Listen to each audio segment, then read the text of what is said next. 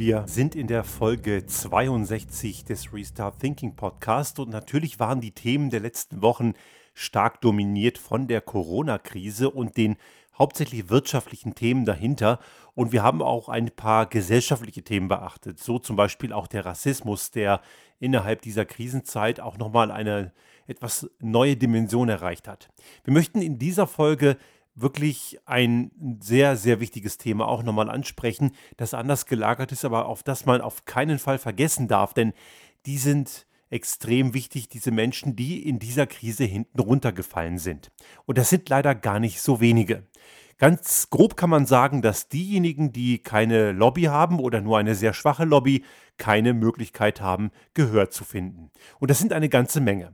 Wenn man danach sucht, wird man, also wenn man eine Suchmaschine die Suchbegriffe eingibt wie Corona und Verlierer, findet man komischerweise erstmal Angaben aus der Wirtschaft, nämlich welche Börsenkurse verloren haben und welche Branchen geboomt haben. Und dann kommt man so zu Erkenntnissen, dass Onlinehandel total gut geboomt hat und dass gewisse andere Bereiche wie natürlich auch der Tourismus oder die Gastronomie stark verloren hat. Das ist zwar alles richtig, wir sprechen allerdings hier nicht von wirtschaftlichen, in Anführungsstrichen, Verlierern, sondern von gesellschaftlichen.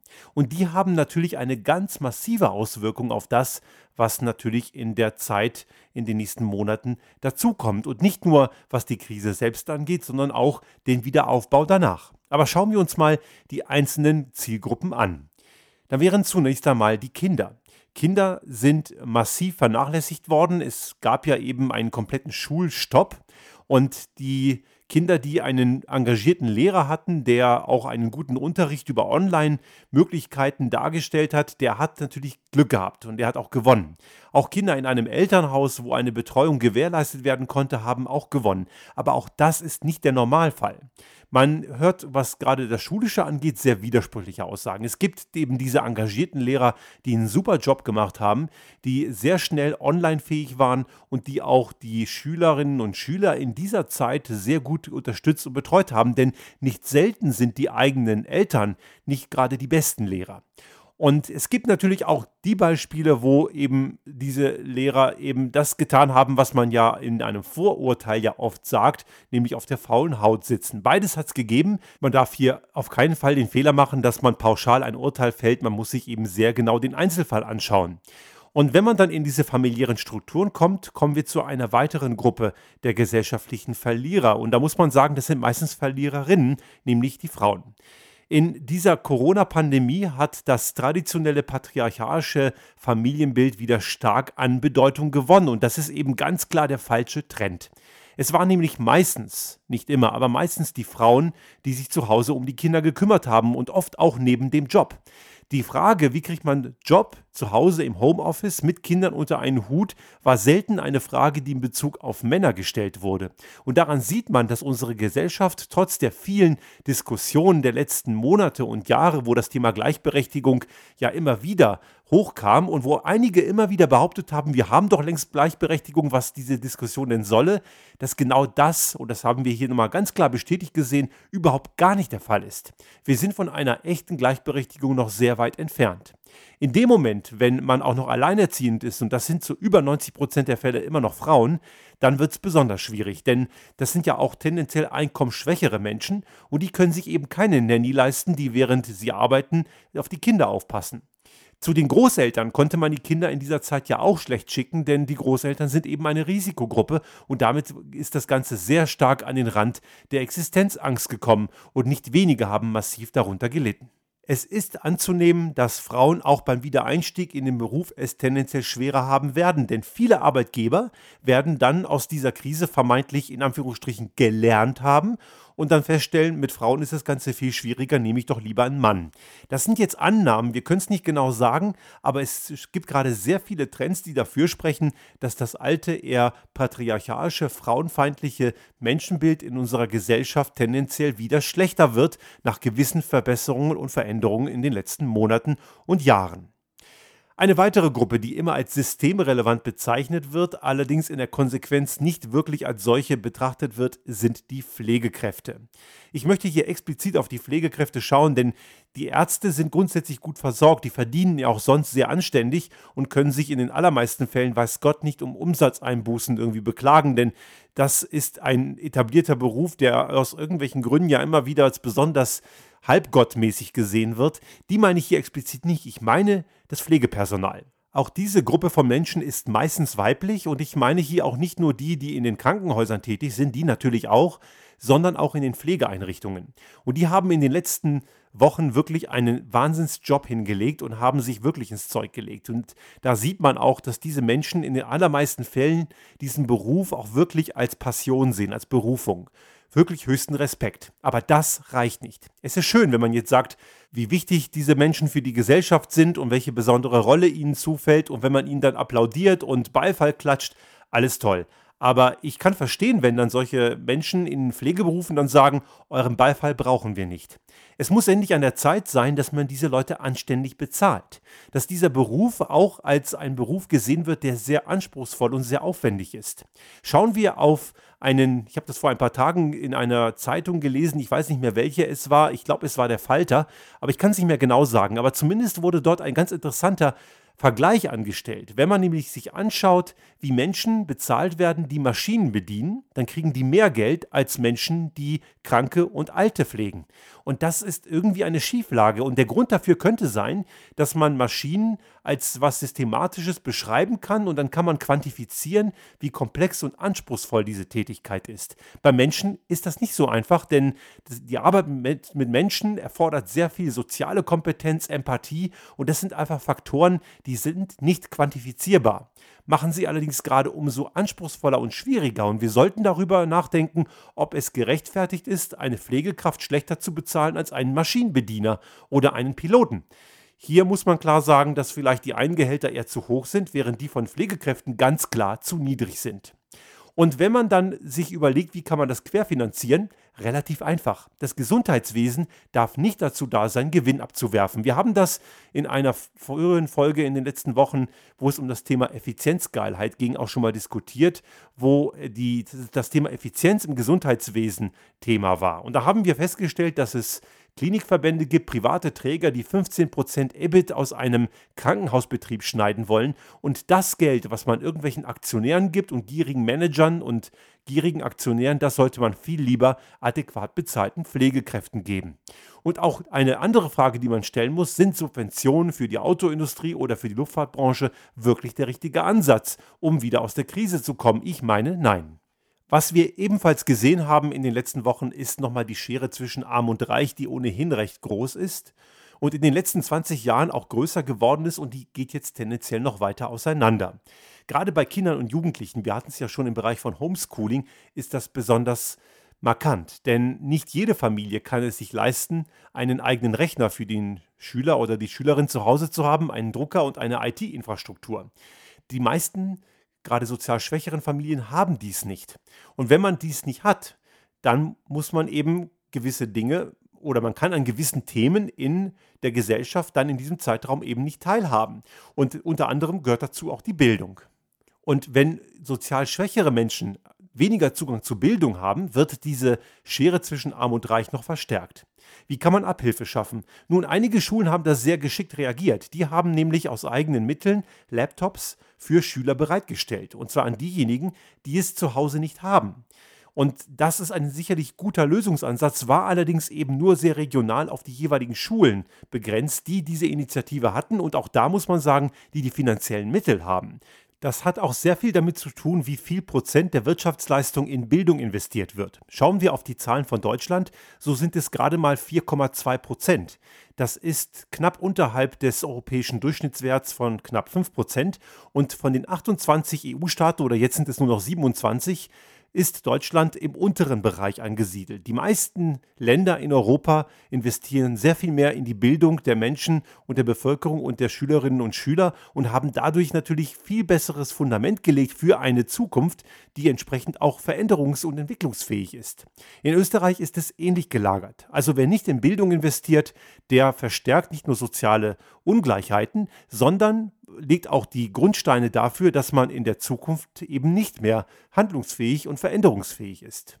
Eine weitere Gruppe der Benachteiligten sind die Künstler. Und zwar in allerlei Facetten. Ich bin selber jetzt Musiker und arbeite in meinem Studio und bin damit dadurch nicht so sehr beeinflusst, weil ich schon aus Zeitgründen viele Jahre nicht mehr live spiele. Aber die Musiker, mit denen ich auch arbeite, die spielen auch live. Und heutzutage ist das Musikgeschäft nicht mehr so lukrativ wie in den 80er oder 90er Jahren oder davor. Und Musiker erwirtschaften den Großteil ihres Lebensunterhalts durch Live-Gigs. Und das gleiche gilt auch für Darsteller auf der Bühne, für Theaterspieler, für Kabarettisten, für Comedians, für alle möglichen Künstler. Und diese Menschen können momentan überhaupt nicht live auftreten. Einige wenige haben in der Tat das Privileg, an einem, an einem Theaterhaus zu sein, wo ihr Gehalt weiterhin gezahlt wird. Aber das sind eben eher so die Ausnahmefälle auch diejenigen, die in, in Filmproduktionen tätig sind, nicht jeder, der in einem Film mitspielt, ist gleich top bezahlt. Die können eben momentan nicht drehen. Demnächst geht es wohl wieder, aber die haben enorme Einbußen. Und eine Aktion von Igor Levit, dem Pianisten, der auch sich politisch immer wieder sehr gut äußert, fand ich in den letzten Tagen, nee, den letzten Stunden, der hat 16 Stunden Klavier gespielt, ein französisches Werk, um auf die Krise der Künstler aufmerksam zu machen. Respekt vor so einer Leistung, 16 Stunden am Stück Klavier zu spielen, mit 830 Wiederholungen oder 840 Wiederholungen waren das. Also muss ein Meisterwerk gewesen sein. Ich habe es selber nicht gehört, aber es ist eine tolle Idee und bringt durchaus Menschen zum Nachdenken, dass es da ja auch noch Künstler gibt. Und ich habe leider auch Stimmen gehört, die gesagt haben, komm, Kunst ist nicht lebensnotwendig, braucht man nicht, wir müssen uns auf die lebensnotwendigen Sachen und auf die Wirtschaft konzentrieren. Und das ist eine fatale Aussage, denn Kunst ist lebensnotwendig. Kunst ist etwas, was für den sozialen Zusammenhalt und für eine gesellschaftliche Weiterentwicklung extrem wichtig ist. Und der Kit, der die Gesellschaft zusammenhält, ist unter anderem die Kunst und die Kultur. Und wenn wir in Kunst und Kultur nicht investieren, und Kunst ist oft auch ein Zuschussgeschäft, aber dieses Zuschussgeschäft macht unsere Gesellschaft erst lebendig und setzt Impulse für Weiterentwicklung in einer Gesellschaft. Und das kann daher nur sein, dass solche Aussagen von Menschen kommen, die einfach nur in Effizienz denken, aber Effektivität nie gelernt haben. Aber ich glaube, das ist die Minderheit, die das wirklich denkt. Schauen wir voraus und achten Sie darauf, dass Sie vielleicht, sobald es geht, auch wieder mal ein Konzert oder eine Theateraufführung besuchen und nicht einfach nur bei Netflix irgendwelche Serien schauen. So lustig das manchmal ist, ich selber nutze es nicht, aber ein Live-Konzert oder eine Theateraufführung ist eben durch nichts zu ersetzen. Ich möchte nicht die Gastronomen vergessen. Klar gibt es gewisse Gastronomen, die haben ehrlich gesagt nicht so viele Einbußen. Gerade hier in Tirol gibt es ja eine sehr organisierte ja, muss man schon fast sagen, sehr lobbyistische Gastronomiestruktur. Und damit meine ich jetzt weniger die Kleingastronomie, sondern die großen Betriebe. An die denke ich jetzt auch nicht. Ich denke jetzt eher an die kleinen Gastronomen mit dem Café irgendwo in der Fußgängerzone oder irgendwo auf dem Land, ein Landgasthof. Die haben es in der Tat momentan schwierig. Und ich möchte hier auch nicht nur die Besitzer dieser gastronomischen Einrichtungen im, im Hinterkopf haben, sondern vielmehr auch das Personal, was sie sonst beschäftigen. Das ist ja jetzt auch sonst nicht gerade ein Beruf, der üppig bezahlt ist. Und hier in Österreich zum Beispiel ist es so, dass in der Gastronomie am meisten Menschen aus Osteuropa arbeiten, weil es eben in einem Bezahlungsbereich liegt vom Geld her, was für die einheimische Bevölkerung nicht lukrativ ist. Und viele Österreicher gehen lieber zum AMS, also zur Bundesagentur für Arbeit, das heißt hier AMS, anstatt in die Gastronomie zu gehen und dort bei, in der Bedienung oder in der Küche zu arbeiten. Wir kennen ein paar Leute, einige davon sind als Flüchtlinge 2015 nach Österreich gekommen, die arbeiten in der Gastronomie, können jetzt wieder anfangen. Die haben zum Teil auch sehr viel Freude an ihrem Beruf, aber wir sehen auch, dass dieser Beruf auch sonst nicht gerade ein Zuckerschlecken ist. Wenn man dann komplett abgesägt wird und gar nicht arbeiten kann, dann ist es eben auch schwierig und einige konnten gut um die Zeit kommen, weil sie bei einer gastronomischen Einrichtung angestellt waren. Sie waren dann in Arbeitslosigkeit, aber sie konnten in der hauseigenen Wohneinrichtung weiterhin wohnen und waren wenigstens nicht obdachlos. Das ist nicht immer so gut gelaufen und auch das Personal in der Gastronomie darf man dabei auf keinen Fall vergessen. Also hier muss man klar unterscheiden zwischen diesen großen Hoteliers, die fallen weich, gerade hier in Tirol fallen die extrem weich und eben den Kleingastronomen, den Kleinbetrieben und insbesondere dem Personal. Nun, was sagt das aus für die Konsequenzen? Das Ganze ist ja nicht aus heiterem Himmel gegriffen und wir müssen hier sehr genau schauen, wie wir fördern. Wir haben ja in den letzten Wochen auch schon ein paar Mal diskutiert, dass wir auch als Klein- und Mittelstandsbetrieb hier in Österreich auch komplett fallen gelassen wurden. Und einige sind auch schon längst insolvent, weil wir leider eine Regierung haben, insbesondere einen Kanzler, der mehr auf Selbstinszenierung als auf Problemlösung setzt. Aber das ist generell ein Indikator dafür, dass wir mit der Förderung sehr klar strukturieren müssen und das ist aufwendig. Ich glaube, es macht keinerlei Sinn, den Rasenmäher oder die Gießkanne auszupacken. Wir müssen sehr genau strukturieren und schauen, wer braucht Unterstützung und der soll sie auch kriegen. Wenn wir zum Beispiel pauschal 300 Euro extra Kindergeld auszahlen, dann macht das deswegen keinen Sinn, weil Leute, die Spitzenverdiener sind, brauchen die 300 Euro nicht. Abgesehen davon ist das auch sehr wenig. Aber das darf nicht jemand bekommen, der ein hohes fünfstelliges oder gar sechs, sieben oder achtstelliges Jahresgehalt hat. Das gehört eben nicht in die Hände dieser Leute. Erstens merken die es sowieso nicht, das ist für die Portokasse. Und zweitens fehlt es dann woanders, wo es dringend nötig ist. Also vielleicht lieber 600 Euro an bedürftigere Familien zahlen und dafür kriegen die Großen eben nichts. Auch bei der Unterstützung von gewissen Branchen muss man sehr genau hinschauen. Für mich ist es, und das haben wir schon mal diskutiert, auf keinen Fall verständlich, dass man in Deutschland in Erwägung zieht, der Autoindustrie Geld in den Rachen zu schieben. Eine Branche, die auf Milliarden Gewinnen sitzt, auf Milliarden Reserven, die sie zum Teil durch Betrug am Kunden erwirtschaftet haben. Und man hat es ihnen noch immer nicht anständigerweise weggenommen. Das heißt, die brauchen keinerlei Unterstützung. Die sollen einfach mal gefälligst ihre Hausaufgaben machen. Und auf der anderen Seite gibt es auch die Luftfahrtbranche, die eine Unterstützung verlangt. Allerdings möchten sie nicht, dass, sie, dass der Staat da mitredet. Ich glaube, die Luftfahrtbranche hat die letzten Jahre auch eine enorme Gewinnspanne erwirtschaftet und die können vieles selber schultern. Es gibt eben auch die Regelung, auch in Deutschland, für Kleinunternehmer in gewissen Bundesländern. Eine Kollegin von uns hat das über Hessen gesagt. Sie würde erst dann etwas bekommen, wenn sie ihre privaten Reserven ausgeschöpft hat. Das ist generell schwierig, aber warum erwartet man das nicht von einer Lufthansa oder einem Volkswagen-Konzern? Denn die haben private Reserven und zum Teil sogar in Steueroasen, wo das Geld vom Fiskus, von der Allgemeinheit, die sie jetzt anpumpen wollen, versteckt wird. Also auch das ist eben sehr, sehr scheinheilig. Das Ganze ist natürlich sehr viel aufwendiger und man muss viel differenzierter schauen, aber ich glaube, da führt kein Weg dran vorbei, differenziert hinzugucken, wer diese Unterstützung wirklich braucht. Und das Ganze wird uns dann auch weiter begleiten in den nächsten Jahren. Denn diese ganze Unterstützung, die wir jetzt zahlen, auch wenn sie in die richtigen Kanäle läuft, was leider nicht so passieren wird, die wird irgendwann auch gegenfinanziert werden müssen. Und dann stellt sich auch die Frage, wer bezahlt die Gaudi? Und es ist zu befürchten, dass auch da wieder diejenigen die Zeche zahlen, die das schwächste Sprachrohr haben. Und dann haben wir einmal mehr, wenn es blöd läuft, eine Verteilung von oben nach unten, die wir die letzten 10, 15 Jahre eh schon hatten. Und dass die Steuerlast insgesamt generell sowohl in Österreich, aber auch in Deutschland sehr ungerecht verteilt ist. Ich plädiere hier ganz klar für eine Anhebung des Spitzensteuersatzes, gerade in Deutschland, der bei 42 Prozent liegt. Es gibt noch einen 45 Prozent Satz ab einer Viertelmillion, aber das ist alles sehr, sehr wenig. Selbst zu Zeiten von Helmut Kohl lag in Deutschland der Spitzensteuersatz bei 50 Prozent und in Schweden liegt er sogar bei 57 Prozent. Und da kann man sicherlich hin wieder zurückkehren. Auch eine Erbschaftssteuer. Ich weiß, dass ich mich damit nicht bei allen beliebt mache, aber eine Erbschaftssteuer macht sicherlich Sinn.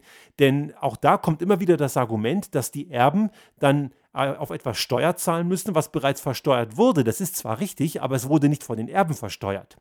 Und ich habe mit einem Bekannten aus meinem Netzwerk vor einigen Wochen gesprochen, der eben auch irgendwann mal eine größere Summe erben wird. Und er sagte mir dann, er müsse 400.000 Euro drauflegen im Rahmen einer Erbschaftssteuer. Und dann habe ich ihm nur gesagt, nein, du legst nicht 400.000 drauf, du kriegst nur 400.000 weniger.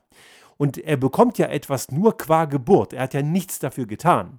Und ich glaube, auch das muss dringend gemacht werden, denn sonst, gerade eine Erbschaftssteuer, wenn sie fehlt, gilt einmal mehr der Grundsatz, der Teufel scheißt immer auf den größten Haufen. Soziale Ungerechtigkeit wird dadurch noch verstärkt. Ein Modell, was man auf keinen Fall ansetzen sollte, wäre eine Mehrwertsteuererhöhung, denn die zahlen insbesondere die kleinen Einkommen. Ich bin es leid, immer wieder zu hören, dass die Reichen, die die Topverdiener den Großteil der Steuerlast tragen. Natürlich ist das absolut richtig. Aber das ist eine Aussage, das ist so trivial wie tagsüber ist es hell. Natürlich ist das der Fall, aber das ist gar nicht relevant. Relevant ist, welcher Anteil des Einkommens macht die Steuerlast aus. Und der ist bei den kleinen Einkommen extrem viel höher, denn wenn ich mein Geld für meinen Lebensunterhalt fast vollständig ausgeben muss oder ich habe es ausgegeben und komme noch nicht mal richtig damit um die Runden, dann habe ich einen großen Teil, allein schon durch die Mehrwertsteuer, auch wenn ich vielleicht wenig oder gar keine Einkommensteuer zahle, in Form der Mehrwertsteuer an den Fiskus gezahlt und selber habe ich nichts davon. Während große Einkommen einen wesentlichen Teil ihres Geldes einfach behalten können. Die, die Steuerlast ist absolut zwar höher, aber relativ ein mickriges kleines Etwas. Dazu kommt, dass jemand, der eben ein hohes Einkommen hat, grundsätzlich viel häufiger die Möglichkeit hat, durch illegitime Steuertricks das Geld am Fiskus vorbeizuschleusen, durch Briefkastenfirmen oder irgendwelche Finanzakrobatiken, die vielleicht sogar illegal sind, aber wenn sie legal sind, zumindest nicht legitim sind. Hier wird es also nochmal spannend. Wie finanzieren wir diese großen Unterstützungsleistungen, die jetzt gezahlt werden, die ich durchaus für richtig halte. Und ich hatte es ja in der letzten Folge gesagt, ich halte es auch richtig, dass wir das europäisch gemeinschaftlich machen. Diese sogenannten sparsamen vier Österreich, Dänemark, Niederlande und Schweden, angeführt von Sebastian Kurz als Obergeizhals. Das sind eben keine sparsamen vier, das sind eben geizige vier und kurzfristige und denkende vier und auch vielleicht ignorante vier. Gerade wenn das aus dem Mund von Sebastian Kurz kommt, ist das besonders scheinheilig, denn Österreich hat es noch nie geschafft, die Maastricht-Kriterien einzuhalten. Und ich finde, dann sollte man einmal mehr vielleicht mal die Klappe halten und nicht ein Land wie Italien darauf hinweisen, wie man denn mit Geld umzugehen hat. Also man muss hier wirklich schauen, wie das Ganze am Ende verteilt wird. Gießkanne, Rasenmäher macht beides keinen Sinn, differenzieren ist angesagt. Und wenn wir wollen, dass wir als Gemeinschaft, als unser Land, und damit meine ich Europa, unser Land ist Europa, und die ganze Kleinstaatlichkeit, die bringt uns hier gar nicht weiter, die ist am Ende nur im Weg. Wenn wir das nicht schaffen, so auszugleichen, dass wir als Gemeinschaft gleichermaßen davon profitieren und gleichermaßen äh, auch damit belastet werden. Denn eine Belastung ist es und wird es sein. Dann ist der gesellschaftliche Frieden gefährdet und damit auch die Rolle Europas in der Welt.